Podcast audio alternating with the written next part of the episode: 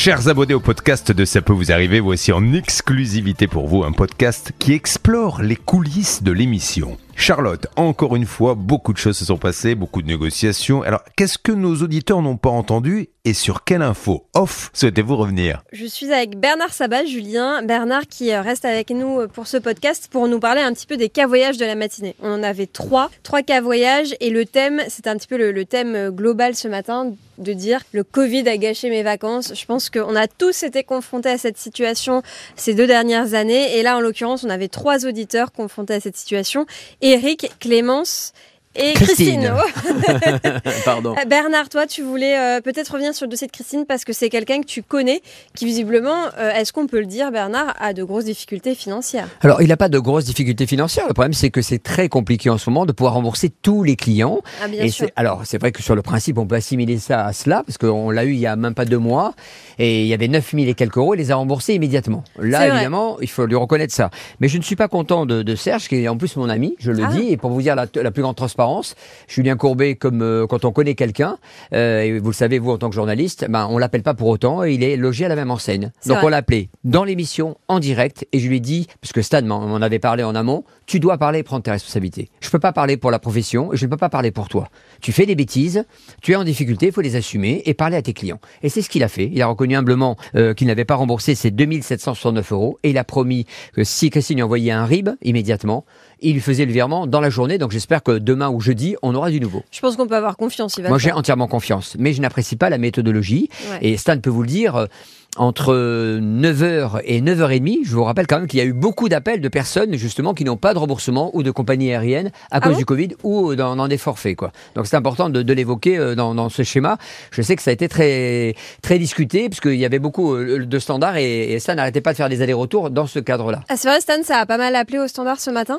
Oui, alors les cas voyages, Charlotte, il faut le dire, c'est euh, une des thématiques qu'on reçoit le plus dans l'émission. Si on voulait, on pourrait faire une thématique voyage tous les jours, des gens qui ne sont pas remboursés à cause du Covid. Comme le dit Bernard, en réalité, c'est un, en effet un très gros souci. Ils n'arrivent pas à rembourser tout le monde. Et là, ce matin, c'est vrai qu'au bout d'un moment, je leur ai dit arrêtez, me portez pas toutes les fiches, parce Ouais. que on va pas tous les prendre, on les ramènera au bureau, on les traitera plus tard, parce que sinon, on y passait les trois heures de l'émission, hein, Charlotte. Mais on a tous eu un voyage annulé à cause du Covid. Je sais pas si toi, ça t'est arrivé, Stan Non, mais moi, je voyage pas beaucoup. Moi, je vais en Franche-Comté essentiellement, tu sais, donc euh, j'y Oui, vais, bah, j'y- vais avec ma...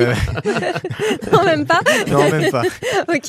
Non, mais Bernard, toi, ça t'est arrivé ou pas euh, Oui, un voyage sûr que ça- annulé à cause du Covid? Ça m'est arrivé évidemment euh, dans ce cadre-là, surtout que je devais partir en Israël, que j'ai perdu mon papa, Ah, que je ouais. devais partir, que le billet a été bloqué.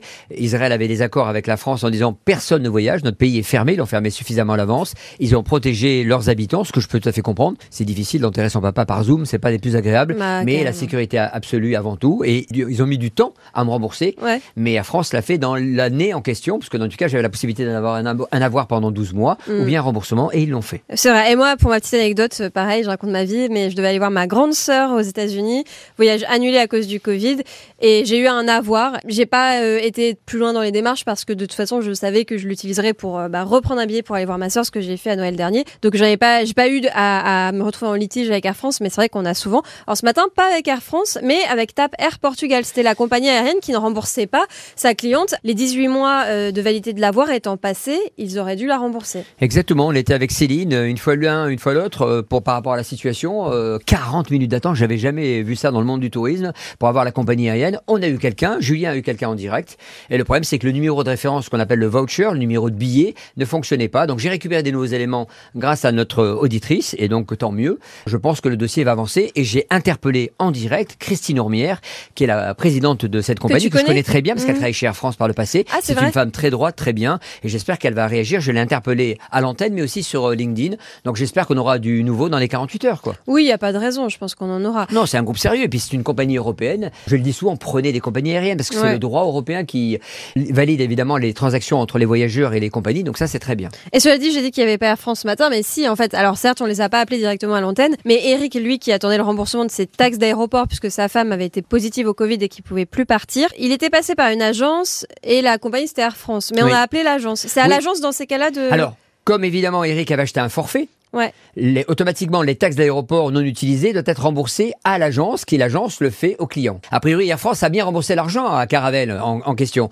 Si ce n'est que Caravelle a envoyé un mail à Eric, euh, notre auditeur, et lui dit je ne l'ai pas, je ne l'ai pas trouvé. Hervé a fait le nécessaire dans ce cadre-là, et c'est important de, de- de comprendre ce qui s'est passé. Aujourd'hui, euh, Eric avait payé avec sa carte de crédit. Oui, Il Visa n'avait pas pris une assurance. Et dans cette carte de crédit, il y avait évidemment l'assurance Covid. Mais Ouais. la banque postale dit bien, je veux bien vous rembourser. Mais je peux pas euh, vous permettre de vous enrichir sans cause. Ça veut dire de toucher deux fois la somme. Un, d'un côté, de la part euh, évidemment de, de la- de l'argent que je vais vous donner, moi, avec la carte, parce que vous êtes couvert par nous. Et de l'autre côté, euh, des taxes d'aéroport que vous devez recevoir de la compagnie à travers Caravelle. Voilà la confusion euh, de ce matin. Aujourd'hui, tout est rentré dans l'ordre, puisque donc Air France a fait le nécessaire. On sait qu'ils ont payé Caravelle. Et Caravelle a demandé le RIB, puisque Hervé a suivi le dossier. D'ailleurs, ça me fait penser à un petit conseil parce que j'ai l'impression qu'il y a plein de gens qui le savent pas forcément.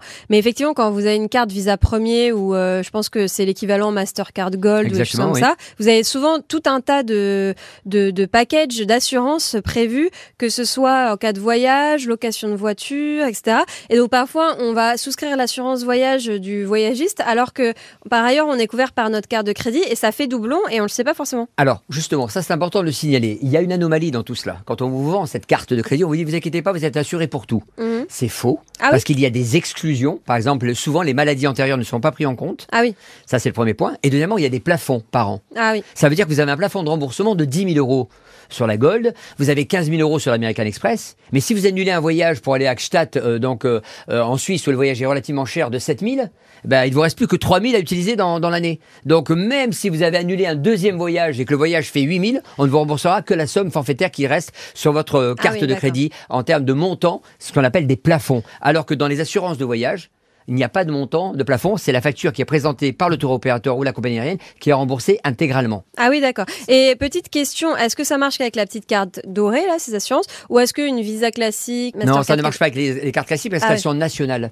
Donc dans tous les cas, on- même si on paye avec, malheureusement, on, on ne touche pas à l'international. C'est pour ça que c'est important d'avoir une carte avec un plafond beaucoup plus élevé. Ok, ça marche. Bah, merci Bernard pour cette petite précision inédite euh, du podcast des coulisses. J'espère que ça intéressera nos auditeurs. En tout cas, euh, je te dis à demain dans l'émission, en direct. Euh, demain, nous serons mercredi, donc Avec nous plaisir. serons tous là au taquet. Salut Stan, salut Bernard. Bye Salut bye. Charlotte.